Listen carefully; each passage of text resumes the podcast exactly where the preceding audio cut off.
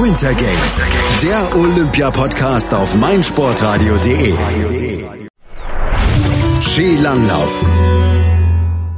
Bei den Ski-Alpinen Herren hat sich der Dominator Marcel Hirscher durchgesetzt und bei den Langläufern in der Männerstaffel, da hat's auch nichts gegeben, was man nicht vorher erwarten konnte an der Spitze, denn die Norweger, die haben sich Staffelgold geholt, haben die olympischen Athleten aus Russland auf Platz zwei verwiesen und auch die Franzosen auf Platz drei. Die Deutschen, die kamen auf einen sechsten Platz. Wir lassen dieses Rennen jetzt auch nochmal Revue passieren hier bei Winter Games, dem Olympia-Podcast auf meinsportradio.de mit unserem Kollegen von Karl Schnolz sich dem Wintersport-Talk auf meinsportradio.de mit Florian Harrer. Hallo Florian. Hallo. Ja, die norwegischen Herren, den erwarteten Sieg eingetütet, nichts anbrennen lassen. Ja, es hat zwischenzeitlich mal ein bisschen kritisch ausgeschaut für sie im zweiten Heat. Nach 20 Kilometern waren sie ja doch ein bisschen hinten, auch nur auf Platz 4, nachdem äh, Martin Jönsred Sindby doch durchaus enttäuschend eine Vorstellung gezeigt hat. Also es war nicht, hatte ich nicht erwartet, dass er doch solche Schwächen zeigt. Bloß auf Platz 4 musste sich sogar Italien und Frankreich geschlagen geben und 30 Sekunden Rückstand waren es in dem Moment dann auf die olympischen Athleten aus Russland.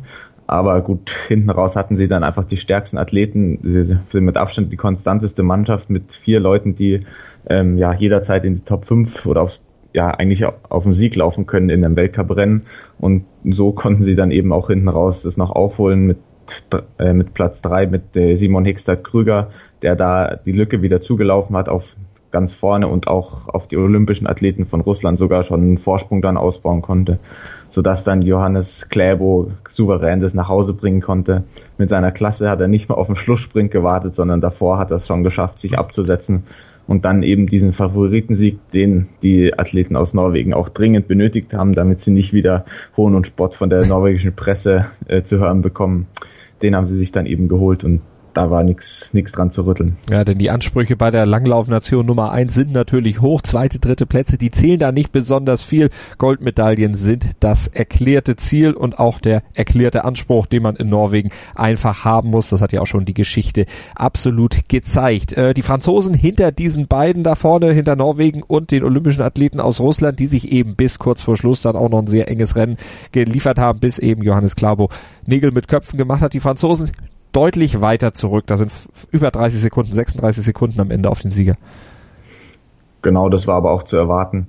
Äh, Frankreich hatte das Glück, auf Position 2 äh, Maurice Magnificat stehen zu haben, der sehr stark gelaufen ist und eben sogar Johannes äh, Martin Sündby besiegen konnte. Dadurch waren sie vorne in der Spitzengruppe dabei, sind dort dann auch mit Norwegen mitgelaufen im dritten Heat und im letzten, ja, mussten sie dann abreißen lassen, haben da dann eben diese 36 Sekunden verloren. Aber es war trotzdem eine sehr erfreuliche Leistung für das Team, eine Medaille als aller Ehren wert. Und da haben sie auf jeden Fall die Erwartungen mindestens erfüllt. Denn vorne klar Norwegen und die olympischen Athleten aus Russland, die waren weg. Aber dahinter war das Feld doch ziemlich offen, weil mhm. Frankreich, Finnland, Schweden, auch Italien und Deutschland, alle haben keine vier Athleten, die ausgeglichen stark sind, so um da vorne mitlaufen zu können, wo man sagen könnte, die werden sicher aufs Podest kommen.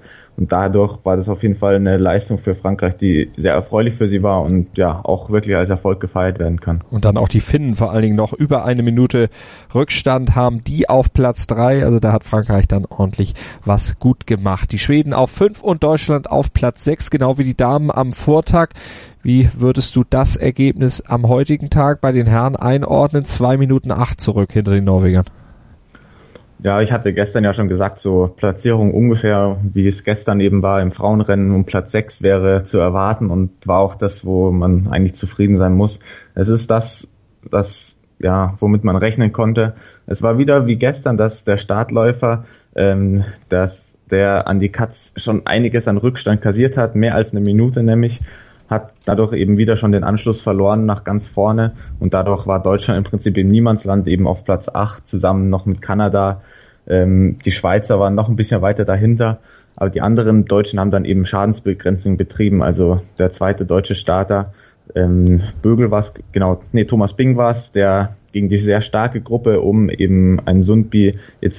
laufen musste, der hat gerade mal 40 Sekunden verloren war also eine solide Leistung von ihm und er hat seinen Platz auch gehalten. Und dann die anderen beiden, Lukas Bögel und Jonas Dobler, haben wirklich gute Vorstellungen auch gezeigt.